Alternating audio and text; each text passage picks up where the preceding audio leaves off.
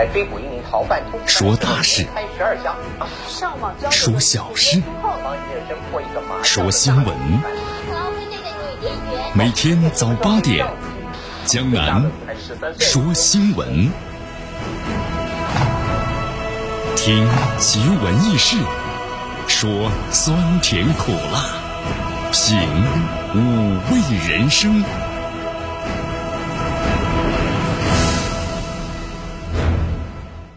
新的一天的开始了，欢迎大家继续来到绵阳广播电视台 FM 九十六点七新闻广播，继续呢关注我们的节目。那么首先呢，我们一起来关注一下今天的天气情况啊。今天天气呢不错啊，当然我们说了还是有点干热啊。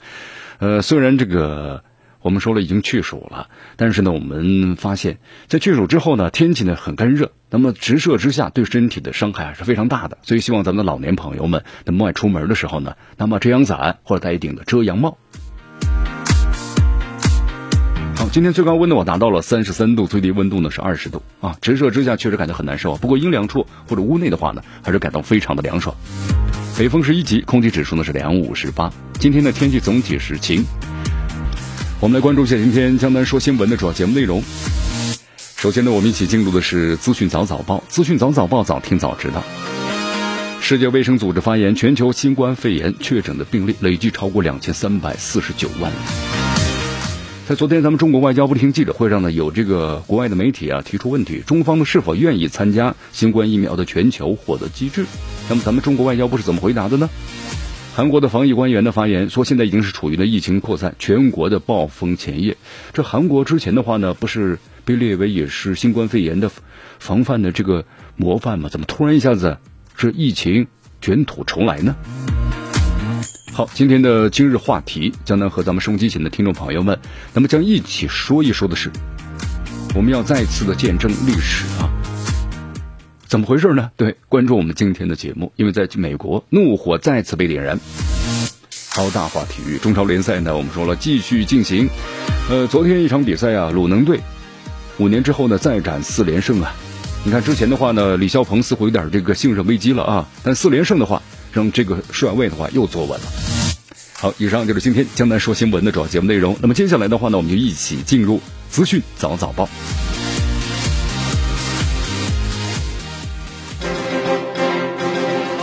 时政要闻、简讯汇集、热点评说、资讯早早报。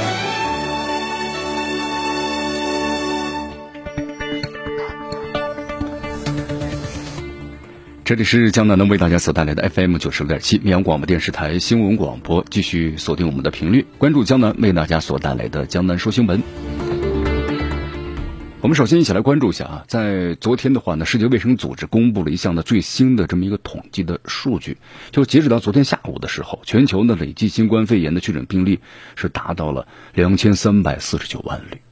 累计死亡的病例是达到了八十多万例啊。你看这一说起来的话呢，心情真的是非常的沉重啊。那么新冠肺炎的话呢，是全球性的一种这个疫病。那么同时现在的话，我们说了，而且在部分地区和国家的话呢，还有这个卷土重来之势。那么现在最重最重要的一点就是，新冠疫苗什么时候能够推向市场？好，我们再来关注昨天咱们中国外交部发言人赵立坚呢回答了记者的提问，有日本就是提出了一个问题啊，日本记者。说，根据世界卫生组织总干事谭德赛的这个表示，目前全球是有一百七十多个国家表示愿意参加的新冠疫苗全球获得机制，就是 C O V A X 的框架啊。虽然咱们中国一直表示啊，疫苗表示研制成功之后的话呢，会作为全球的公共的产品。那么根据了解的话，中国还没有表示要参加这样的一个框架。那么请问中方会不会参加？好，咱们中国外交部发言人赵立坚呢表示，中方呢现在正在对这个 C O V A X 的水晶调研。那么，同时想强调一点就是啊，就是中国呢非常的坚定的支持中国国家卫生的事业建设，也积极的履行呢疫苗的公共产品化的承诺，将继续利用自身的在疫苗方面的我们的有生产能力还有研发的优势，那么同国际社会呢是一道来共同的推动全球免疫事业取得积极的发展。好，我们说了在节目当中啊，也为大家介绍了一下，你看关于新冠疫苗的研制啊，它不是一个简单的事情，你没有科技或综合实力的话是很难研制的。所以说，在全球，你看一百七十个国多个国家，他们愿意参加到这个框架当中来，就是因为呢，自己是很难研制出来的，对吧？每个国家都希望有了新冠疫苗之后，能够很好的控制呢新冠病毒，对不对？能够呢获得享受这样的成果，同时更低的价格。就我们中国呢是肯定的，也是支持的。好，继续锁定和关注江南为大家所带来的资讯早早报。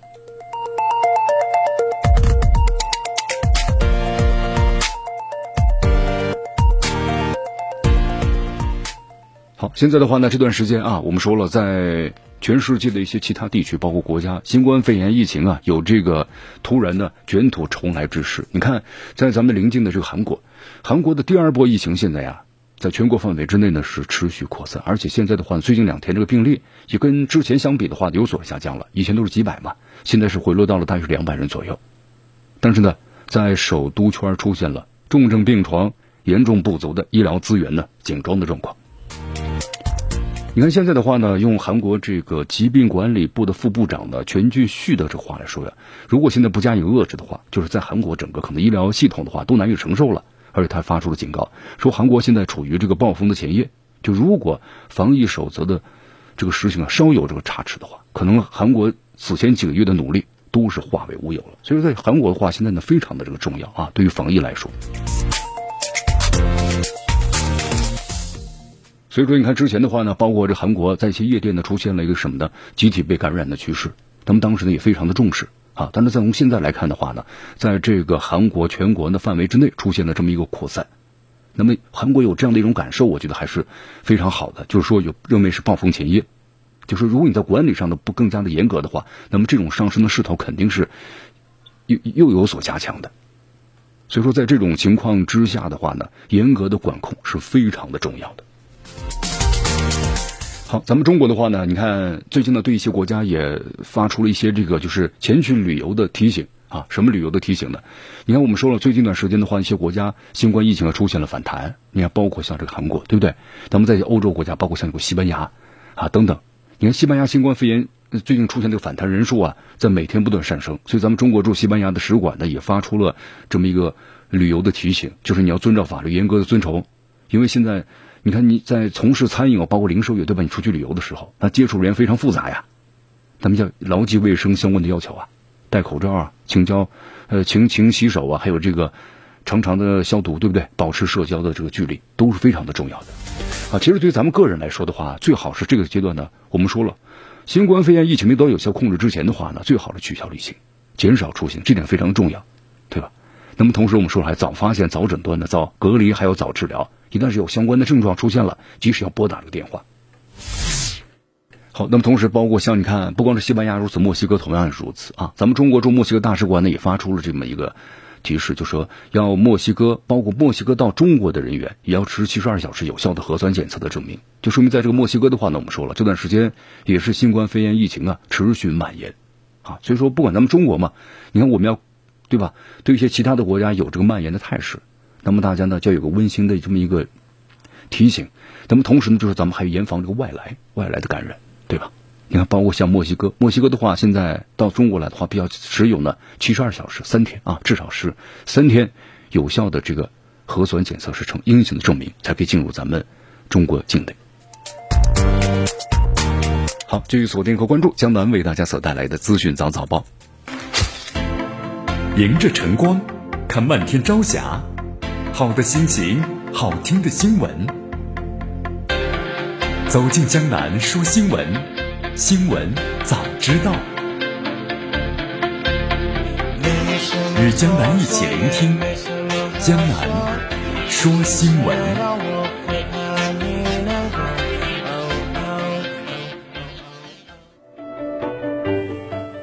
这里是江南能为大家所带来的资讯早早报，资讯早早报，早听早知道。我们继续关注的项目的消息，在昨天，咱们中国国防部吧新闻发言人吴谦，那么就美军呢这个美机擅闯咱们中国的演习禁飞区啊，然后发表了谈话啊。就在昨天呢，美国有一架这个 U 二的高空侦察机，然后呢擅擅自的闯入咱们中国人民解放军北部战区呢实弹演习的禁飞区的活动。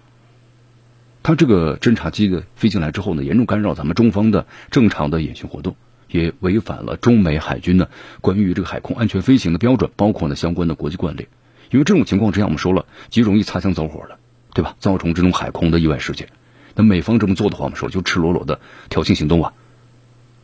咱们中国国国防部呢新闻发言人吴谦表示，对于这样的一种行为，那么已经向美方呢提出了严正的交涉，同时呢坚决反对，要求美方立即停止这样的挑衅行为，以实际的行动来维护呢本地区和平和稳定。其实大家看一下啊，在应该说今年这个上半年一到现在为止的话，这美军，你看这个侦察机啊，不断的出现在咱们中国的这个南海的海域，是不是？那么挑这个架次的话呢？你看这段近段时间的话，这个架次呢非常的频繁。你看，包括像咱们现在这个八月份的话呢，都已经有十架次侦察机出现在这个南海的上空了，对吧？挑战者六五零这侦察机，你看在这段时间的话，这个挑战者六五零的侦察机活动相当的猖獗。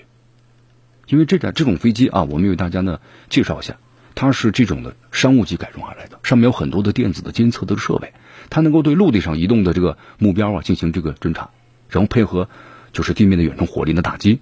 那么同时它还能够侦测呢相应的这个电子的这个信号，所以说你看这个美军呢啊，他为什么要把这个飞机抵近咱们？一是呢挑衅，对不对？那么第二呢，就说通过这样的方式来收集咱们中国人民解放军相关的一些电子侦察的这个频率，包括信号。所以对于这样的一种挑衅行为，咱们应该怎么来抵制呢？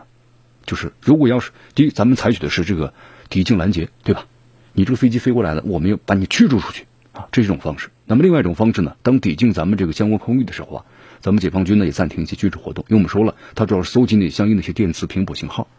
以防止咱们这样的信号被它给捕获啊。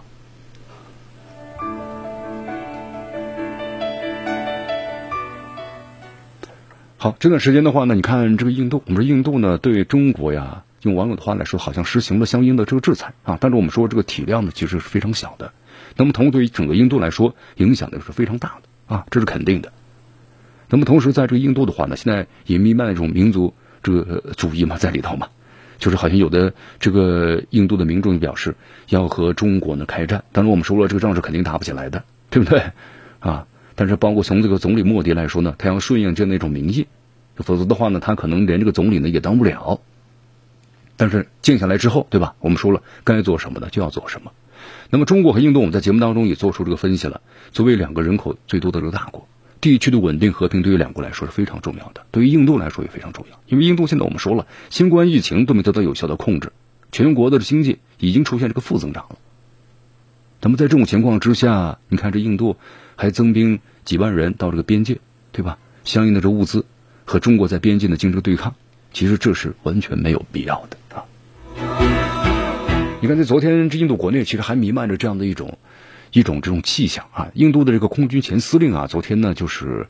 这个退役空军准将尼丁萨斯，然后呢在他们当地的呃一个网站上，然后呢写了一篇这个文章，说他在印度的空军啊效力是三十八年了，驾驶过四十二种不同类型的飞机，那么也驻扎在过这个印度的在东部空军的指挥部的前线。他说，印军要改变的战争的重点。和中国交战，同时呢，并为这件事情呢做准备。你看，这就是一个，就是我们说很有点极端的这种一种民族的这样一种情绪在里头。好，之所以他会有这么的一个强大自信呢，是因为他因因为印度啊购买了阵风战斗机，改变了未来的战争。他认为印度呀拥有这个超视距的远程导弹来挫败来自于空中的这个威胁，因为他说在用他的这个宿敌啊巴基斯坦获得了相应的导弹系统。他说印度的用了阵风战机，以获得流星导弹。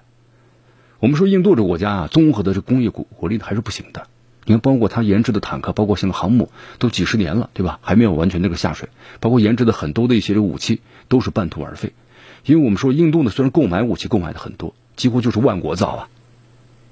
不管是从这个西方国家，对吧？从美国是不是？然后从这个现在俄罗斯啊等等的，都购买了很多的武器。但是其实武器越杂的话，对于后勤的供应工作来说呢，是越来越复杂呀。你比如你统一使用一种一种这个是这个这个枪弹的话，你这后勤就来说准备就很轻松。但如果使用太多口径的这个步枪的话，那这个后勤的供应可能真的脑袋都大了，是吧？所以说印度的话呢，其实还有很多的问题啊。重要的精力应该是放在呢更好的发展这个经济上啊。所以说像这种的，你文章看完之后，你有种感觉就是。印度呢，从上到下就有点自嗨啊，就是盲目的有点自信，是不是？那么有网友呢评价了，小觉得说的也挺好的，就是现代版的夜郎自大。好，这里是江南的为大家所带来的资讯早早报，资讯早早报，早听早知道，继续锁定 FM 九十六点七，继续关注呢我们的节目。时政要闻、简讯汇集、热点评说、资讯早早报。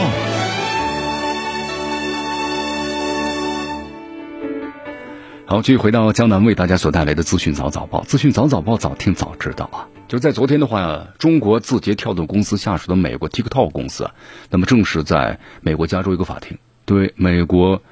总统特朗普当局呢提出了这个诉讼，那么控告当局要封杀了 TikTok 在美国业务的总统令是违反了美国的宪法，而且呢就是没有经过正当的法律程序就剥夺了 TikTok 的业务。呃，在昨天呢，TikTok 起诉这个美国政府的起诉书啊，在网上被全文公开了。呃，江南一仔细的看了一下。这一封就是个起诉书啊，包括了涉及到呢 TikTok 在美国业务，包括美国政府对打压的非常多的信息，它这个信息量呢非常非常的巨大啊。那么江南就为大家捋一捋，看这这份的起诉书到底是给出了哪些重要的信息。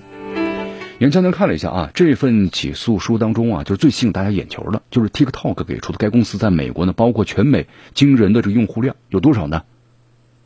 呃，简单看了一下，就说这个在美国的业务量啊，这两年的增长的速度非常快。在一八年一月的时候，TikTok 的每月活动的用户呢一千一百多万人，但是到了二零一九年的二月份，这个数字增加了一倍多，达到两千六百多万。那么，并在呢同年的十月份又暴增到了近四千万。那么，同时现在的话啊，就今年六月份，TikTok 在美国的，就是总月活跃的总的这个每月活动的用户量，更是增加到了九千一百万。你看，如今现在是已经突破了一个亿的大关了。也就是个 TikTok 在美国的话呢，给民众带来娱乐和社交就非常的受欢迎，而且很多人没依靠这个平台呀，那么也寻来了很多的生机，包括生存。尤其在美国疫情的严峻的当下，你看你生意做不了嘛，门店开不了，那怎么样呢？通过这样的网络平台，那么依然呢可以让自己自己生存下去。呃，同时还有一点呢，TikTok 在全球的用户量的增长的速度呢，非常非常的快啊！你看，截止到七月份的时候，TikTok 在全球的用户的增长人数达到六点八九亿，同时截止到八月份的时候，已经是总量全球下载突破了二十个亿了。所以说，大家你可能就发现了吧，这个 TikTok 我们说有如此惊人的成绩啊，那为什么？呃，话说回来了，TikTok 能成为美国政府包括一些美国竞争对手的眼中钉呢？原因在于此，对吧？你你实在是击败不了他呀。因为在你看，包括像扎克伯格嘛，对不对？脸书的创始人，那也是也设计了好几款类似的产品，但是可惜都被市场给淘汰。所以说，你看这个美国政府从去年开始就找这个 TikTok 的茬了，是不是？各种的各种各样的借口啊。那么其实 TikTok 的话呢，完全都是遵从他们的要求进行了完全的整改。但是我们说了，这醉翁之意不在酒啊，欲加之罪何患无辞呢？它不是你改不改的问题，而就是要。一是把你个企业给你收购了，第二要把你赶出美国的市场，啊，这才最主要的目的啊。好，所以说在这种情况之下呢，你看 TikTok 也感到非常的奇怪，就是你完全的屈服于对方是没有任何的这个作用的啊。所以说在这种情况之下，你看就提起了这个诉讼。那么同时在这份诉讼的书当中啊，咱们还看到 TikTok 说呢。就是还透露一些细节，公司呢和美国的微软公司展开了谈判，而且签署了一个呢非约束性的一项书，有意让微软公司啊来接手这个 TikTok 的业务，就让微微软呢成为呢 TikTok 可以信赖的科技伙伴，就是这么一个一个相关的问题。那么同时在七月三十号的时候，包括美国对这个 TikTok 调查的最后一天，你看我们说了啊，你看 TikTok 就这样被美国对吧特特朗普当局，就是美国的官方机构。强制认定为是对美国的安全、国家安全构成了威胁。其实呢，它的依据就是几篇早已经过时的新闻报道，没有任何的证据。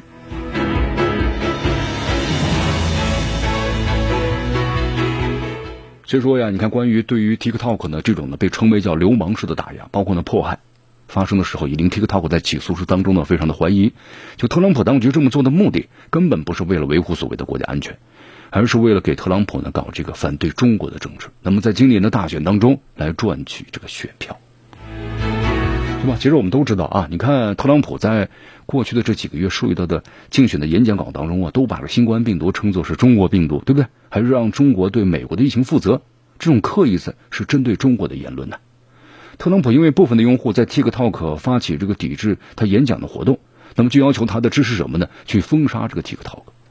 你看，包括 TikTok 后来拿出了美国一些第三方的国家安全专家对 TikTok 的评估嘛，就这专家都认为说 TikTok 根本就没有对美国的国家安全构成任何的威胁，这完全是这个特朗普当局以借口对吧来封杀 TikTok 做法，这样做是缺乏事实依据的。好，其实你看看啊，有一位来自于美国加州大学的伯克利分校的网络安全专家呢，其实说一段话，我觉得说的还是非常在理的。他说，目前在中美两国的政治环境下，任何中国企业可能都不会被直接认定为是有罪的。所以说，他认为啊，问题呢不在于 TikTok，而在于目前恶化的中美关系上。那么，同时也指出，特朗普当局呢不是第一次玩弄这种的套路了，对吧？你看，对于中国来说，先是华为嘛，然然后又是中兴，对不对？如今又是 TikTok。所以说，咱们就不难理解了。就是你看，在上周我们看到了 TikTok 的一篇文章嘛，就是我们为什么要起诉特朗普当局，对不对？这么做的话，是因为别无选择。事实证明啊，就是面对一个不是在跟你讲道理法律的流氓，对吧？一一再的退让，那只会让这个流氓更加的疯狂。那么，唯有奋起反击，才能够获得一线的生机。好，这份起诉书呢，其实很长啊。其中，今天仔细看了一下，后面还有关于对这个特朗普当局就对 TikTok 呢封杀令的七宗罪。那么就是七个违背了美国法律包括宪法的大问题。就哪七宗罪呢？我们来了解一下。TikTok 认为啊，就是特朗普签发的封杀，那么在其美国业务的总统令是违反了美国宪法的第五修正案，就说在没有经过正当法律的情况之下，就要剥夺 TikTok 在美国的合法业务，包括呢是财产之低啊。那么第二呢，TikTok 呢，当局就是认为，啊，就是特朗普当局啊签发的总统令是越权的，因为这个特朗普当局呢没有能够证明 TikTok 对美国国家呢安全这个构成威胁，啊，这是第二。那么第三的话，TikTok 认为特朗普封杀其业务的总统令存在的第二种的越权，就是说封杀内容超过了其宣称的威胁的范畴。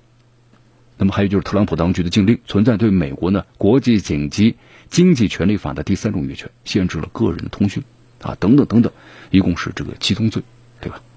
好，其实我们话说回来了啊，这个官司要打，赢的话是非常的困难，但是明知输也要去战，因为有一句话是这么说的：尊严不是跪着求来的。好，继续锁定和关注江南为大家所带来的资讯早早报，迎着晨光，看漫天朝霞，好的心情，好听的新闻。走进江南说新闻，新闻早知道。与江南一起聆听江南说新闻。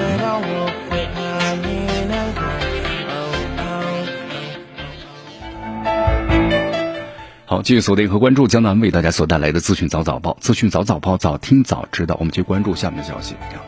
在昨天，德国总理默克尔啊，就是呼吁俄罗斯。就是他们要彻查一下俄罗斯反对派人士啊，这个纳瓦利内的病因啊。那么在昨天的话呢，克林姆林宫也回应了，说没，就目前还没有理由去调查这个事件。你看，我们之前的话在节目当中也介绍了一下嘛，就是在俄罗斯，也就是要参加这个总统竞选的一位这个反对派的人士啊，呃，纳瓦利内就突然就是昏倒了啊。昏倒之后的话，马上就送到医院这个检查了，因为当时这个媒体就报道说，他可能是受到了俄罗斯当局就采用了是不是其他的一些这个手段。就是把他给迫害了啊，咱们是这么说的。那么就说你在医院里要检查呀，对吧？那你要是突然晕倒的话，或者受到这个外力，那就肯定要有相应的。你比如说中毒，那中毒的话，有相关体内的话要检测有毒毒物啊，对不对？所以说，在送到这个德国柏林的沙里台医院接受了治疗。那么在昨天，呃，沙里台医院呢也公布了相应的检查的结果，说他这个健康问题啊是胆碱酶抑制呢菌类的物质的中毒所导致的。但是说是哪一种物质？导致的还需要进一步的检查，因为之前在这个其他医院检查的时候就说好像没有发现中毒的症状啊，但这次的话呢，在德国被检测出来的好像是疑似中毒了。所以说，德国总理默克尔又呼吁俄罗斯要彻查关于这个纳瓦利内的疑似中毒的事件，同时要求呢追究肇事者的这个责任。但是我们说了啊，你这个德国所公布的医院的检查结果呢，它是个单方面的结果，所以俄罗斯方面呢，他并不认账因为俄罗斯方面呢，就是说。啊，在之前的这个检查当中啊，他的体内是没有相应的这种中毒的临床的症状。但你为什么你到了德国之后，你检查出来就关于这个 中毒的这么一个字眼就出来了呢？所以说，针对这个德国总理的要求彻查的这么一个要求，克里姆林宫认为呢，没有必要进行这个调查。如果最后确定他是中毒的，那么我们自然会启动的相应的调查。当然，其实大家分析一下啊，你看关于这次这个俄罗斯反对派的领导人中毒的这个事件呢，西方国家就是这么宣传的，对吧？其实有评论界人士认为啊，就是在恶意抹黑这个俄罗斯政府，就是要激起你这个反对派的仇恨。那么，其实有一点的话，就是呃，评级评论界人士认为，就是说你这个人没有中毒，但你到了这个西方的国家的这盘你要也要变成中毒的迹象。好，继续回到江南为大家所带来的资讯早早报，资讯早早报，早听早知道啊。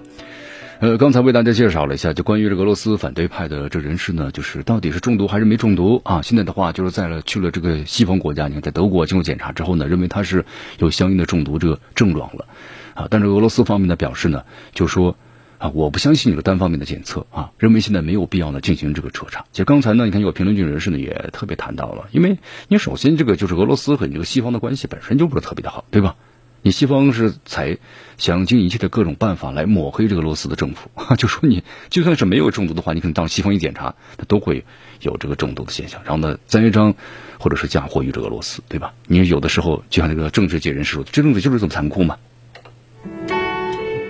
好，俄罗斯啊，我们说啊，你看这前苏联的话，你看当时和这个美国在冷战时期的时候，那个时候，你看苏联的话，在整个的军事力量上呢，应该超过了这美国了，超越美国了。但是我们说了，这庞大的军事呀，有点穷兵黩武的状态啊。那么之后的话，经济给拉垮了，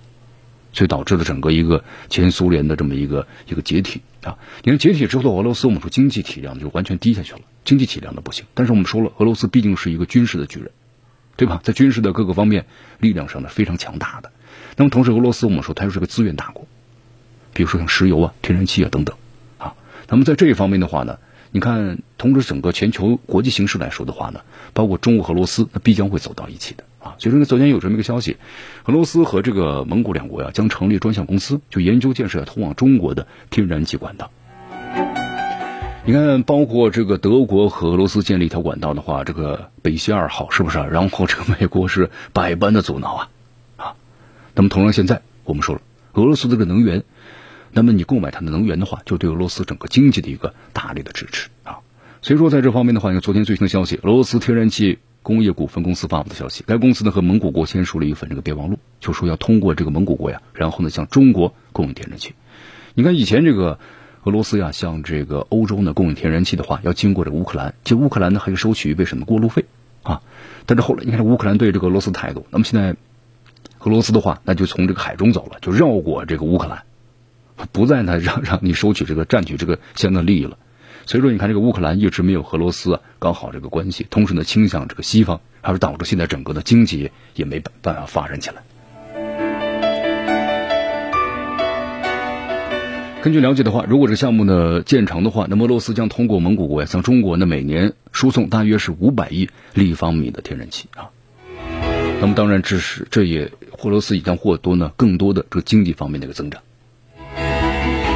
好，以上就是今天的资讯早早报的全部内容。那么接下来呢，我们就要进入的是今日话题。今天今日话题啊，将能为大家谈的是咱们要见证历史了啊。在这个美国怒火再次被点燃，骚乱呢又再次的发生了。国民警卫队也再次的被紧急调集，城市呢实行宵禁。哟，这到底是怎么回事呢？关注我们今天的今日话题。有时候我们一直讲说的就累并快乐着，累了点看着自己好转，完钱呢，我们就会感觉到很欣慰。陈清洲是厦门市的一名普通警察，他很普通，四处奔走是他工作的常态。在他的奔走里，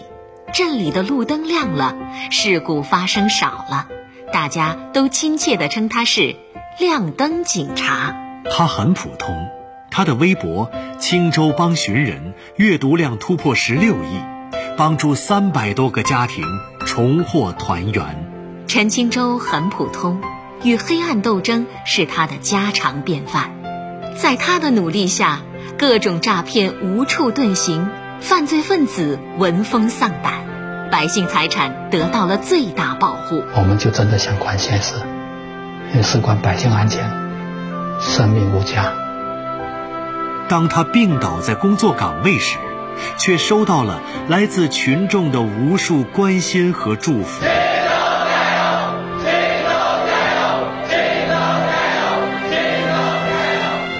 平凡的每一天就像是一块砖，有人把它砌至路旁，有人却把它建成殿堂。时代楷模陈清周越普通越是英雄。